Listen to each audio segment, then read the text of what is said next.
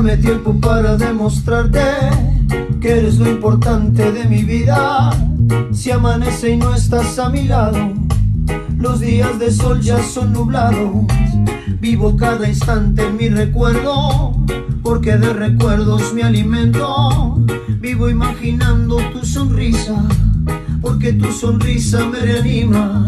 Y así voy a seguir recordando tu pasión, pasión, mujer, me hace sentir amor. Y también porque yo sé que tú estás pensando en mí, por eso es que lucharé para que vuelvas a mí.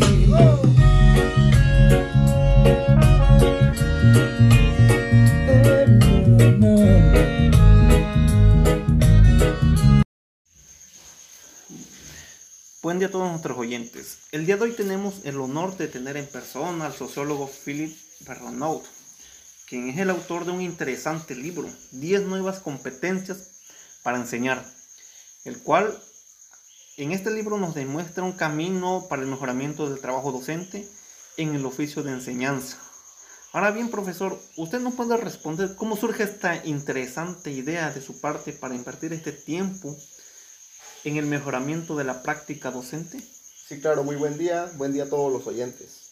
Antes que nada me da gusto estar compartiendo con todos ustedes este espacio y más que nada expresar mis argumentos que me llevaron a un modelo basado en competencias, que además son innovadoras, espectaculares y también que fuesen llamativas sin la necesidad de aburrir al lector. Considerando que la formación del profesorado es importante en el ámbito educativo y por tal motivo lo que consideré fueron los aspectos como práctica reflexiva, profesionalización, trabajo en equipo y por proyectos, autonomía y responsabilidad ampliada, tratamiento de la diversidad, énfasis en los dispositivos que en esta era son muy comunes y las situaciones de aprendizaje, así como la sensibilidad con el conocimiento y la ley conforman un escenario para este nuevo oficio. Profesor, usted plantea un escenario moderno, un escenario para un nuevo oficio. En este nuevo oficio es una estrategia para reflexionar la práctica buena y mala de los docentes o solo es un término que utiliza para invitarlos a un proceso de formación y preparación continua. Bien, es esto justamente lo que debemos reflexionar. Este escenario que aparece en un marco de crisis al momento en que los docentes se refugian en su clase y en las prácticas que dan constancia a sus aptitudes. No es un escenario basado en las nuevas tecnologías, pero sí está apoyado este escenario con las nuevas tecnologías. Estamos en pleno siglo XXI, donde el desarrollo tecnológico se encuentra en su auge. Con el apoyo de la tecnología, ¿no crees que tenemos más oportunidades para una buena recepción de conocimientos de los alumnos? En eso estoy completamente de acuerdo, pero dígame profesor, no todos los espacios escolares se encuentran en las mismas condiciones para llevar a cabo una era de revolución tecnológica. Hay lugares con difícil acceso y más que nada sin acceso a luz eléctrica. ¿Cómo se puede hablar de un escenario para un nuevo oficio en estas condiciones? Un buen punto y ciertamente en México, siendo un país desigual en condiciones educativas, nos enfrentaremos a retos diferentes y decidir en la incertidumbre y actuar en la urgencia es un elemento que caracteriza la experiencia de los profesores. Es por ello que los escenarios que cada docente debe plantearlos con las capacidades intelectuales que los caracterizan. ¿Acaso es un buen docente quien se encuentre renegando y quejándose de la falta de material didáctico en zonas marginadas mientras este sujeto no hace nada por cambiar? Es este escenario que debe innovar, buscar las estrategias basadas en las competencias nuevas. Un ejemplo claro, sabemos que hay alumnos que no conocen absolutamente nada de equipos de cómputo, pero con ayuda de los profesores y con los diseños aplicados en las clases, llevan la teoría. Y en su momento no tienen problema alguno de enfrentarse a la realidad cuando es la práctica de esos conocimientos teóricos adquiridos. Muy bien, profesor. Es usted un modelo ejemplar para estas nuevas generaciones de docentes que buscan más que nada la innovación en su práctica cotidiana, en el servicio docente. Y es muy grato contar con su presencia aclarando estas dudas e ideas erróneas que tenemos con el título de su libro. Pero bien, profesor, ¿cuál es el propósito de esta obra literaria que nos presenta en este momento? ¿Es acaso cambiar el ritmo educativo basado en la tecnología? Mm, entiendo la preocupación por el uso de las TICs. No es necesario centrarse en una sola competencia para cambiar el rumbo del aprendizaje y que sea significativo. Es por ello que doy a conocer mi obra literaria donde se encuentran otras nueve, las cuales involucran a los actores principales de la educación. ¿Quiénes son estos? Pues los alumnos, profesores y padres de familia. Es por ello que el propósito de mi texto consiste precisamente en dar a conocer competencias profesionales. Hace hincapié en lo que cambia y por consiguiente en las competencias que representan un horizonte, más que una experiencia consolidada. En el texto se afirma que el individualismo de los docentes comienza con la impresión de que cada uno tiene una respuesta personal y original a preguntas como ¿qué es enseñar? ¿qué es aprender? Pero la profesión docente no es inmutable sus transformaciones pasan sobre todo por la aparición de nuevas competencias, relacionadas por ejemplo con el trabajo con otros profesionales o con la evolución de las didácticas, o por el énfasis de competencias reconocidas, por ejemplo, para hacer frente a la heterogeneidad creciente en los alumnos y a la, a la evolución de los programas mismos. Entonces, profesor, con esas referencias de su parte, nos indica que la educación se encuentra en un proceso de cambios Cambios que en su momento necesitan más aportaciones de los sujetos en acción, como menciona padres de familia, docentes y alumnado en general, o a qué se refieren con sus palabras. Bueno, como bien sabemos, cualquier referencial tiende a pasar de moda, a la vez porque las prácticas cambian y porque el modo de concebirlas se transforma. Recordemos que la educación eh, es una práctica que está en continua transformación. Hace 30 años no, se hablaba de un modo tan corriente del tratamiento de las diferencias o de la evaluación formativa que el día de hoy es muy sonada, de situaciones didácticas, de prácticas reflexivas de metacognición. Y hoy es el tema central de la educación. De esta manera, con el nuevo papel de los docentes, la evolución de la formación continua, las reformas de la formación inicial y las ambiciones de las políticas de la educación son las prioridades que demandan al sistema educativo. Muy bien, profesor. Y en este momento he llegado en el punto medular de este acercamiento con usted. Claro que sus aclaraciones y evidentes ejemplos son una base fundamental para concretizar el concepto de competencias que ayudan al docente a su formación, a su preparación y más que nada a su acción en el proceso de su práctica. Pero ¿cuáles son esas 10 competencias que, en las cuales está centrado su, su obra literaria? que nos haga una mención de ellas.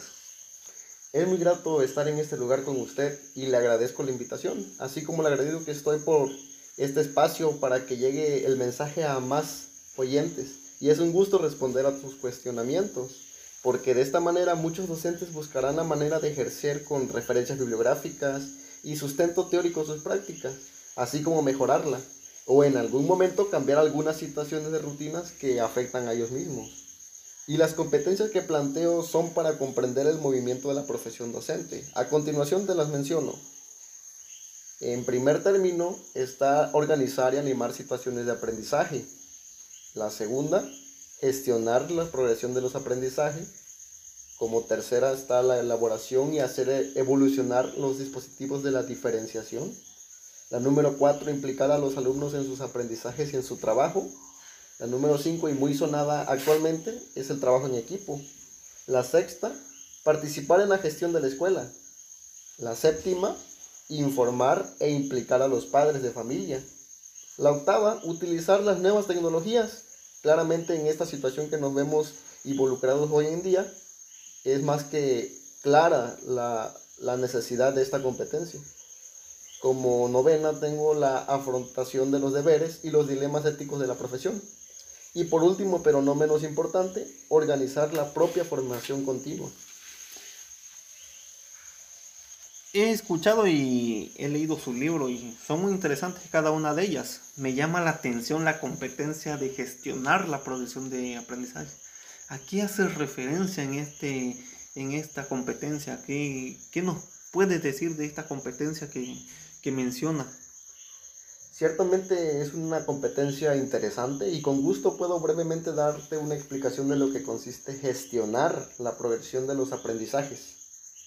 Concebir y hacer frente a situaciones, problemas ajustadas al nivel y a las posibilidades de los alumnos. Hago referencia a ajustar nuestras posibilidades de interacción con el alumnado, modificar esos esquemas para obtener un aprendizaje significativo del alumno.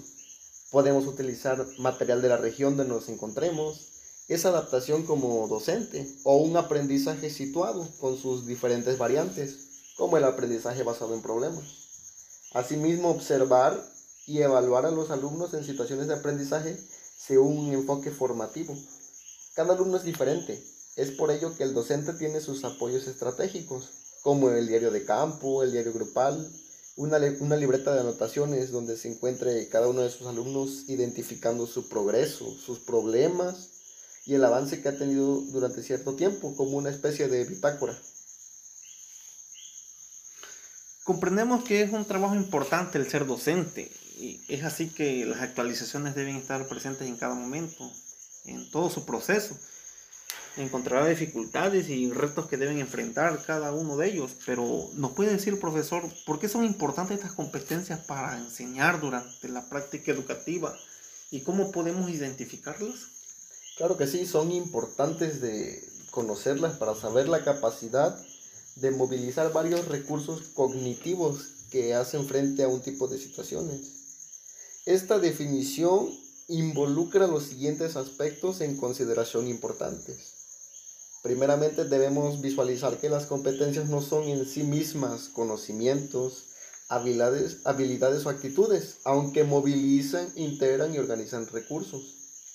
Otro punto importante es que esta movilización solo resulta pertinente en situación y hay que recordar que cada situación es única, aunque se la pueda tratar por analogía con otras que ya son conocidas. Una tercera cuestión es el ejercicio de las competencias que pasa por operaciones mentales complejas, sustentadas por esquemas de pensamiento que permiten determinar de un modo consciente y rápido y realizar de un modo un tanto eficaz una acción relativamente adaptada a la situación. Eh, asimismo, las competencias profesionales se crean información, pero también a merced de la navegación cotidiana del practicante, de una situación de trabajo a otra. Además, para identificar una competencia hay que considerar tres elementos complementarios. Los tipos de situaciones de las que uno da uno cierto control, los recursos que moviliza conocimientos teóricos y metodológicos, actitudes, habilidades, y competencias más específicas, esquemas motores, esquemas de percepción, evaluación, anticipación y decisión. Y el tercero se encuentra la naturaleza de los esquemas del pensamiento que permiten la solicitación, la movilización y la orquestación de los recursos pertinentes en situación compleja y en tiempo real.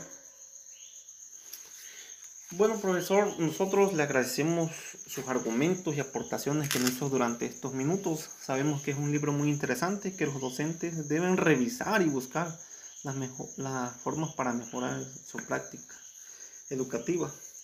Esperemos que tengamos un próximo acercamiento y tengamos el gusto de seguir con esta charla y así despejar algunas dudas que nuestros oyentes este, tendrán en el siguiente programa.